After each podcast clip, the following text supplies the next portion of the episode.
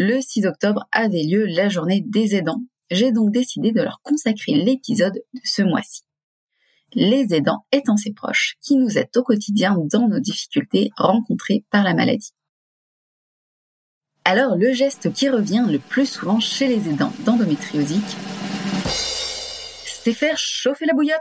Oui, sans surprise, notre passion pour les bouillottes étant connue de tous.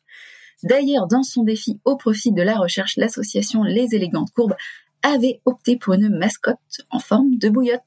On retrouve le corollaire de la bouillotte, apporter les médicaments. Il s'agit aussi d'accompagner aux rendez-vous médicaux et aider dans les tâches quotidiennes. Cédric prend aussi en charge la contraception avec un anneau thermique. Tout cela rend la vie plus simple quand l'endométriose cherche à nous la compliquer. Les aidants sont aussi là pour soutenir moralement et ce n'est pas rien. Parler, écouter, être compatissant, l'occasion de développer de nouvelles compétences. Ainsi, Julien a appris à lire la douleur sur le visage de sa compagne.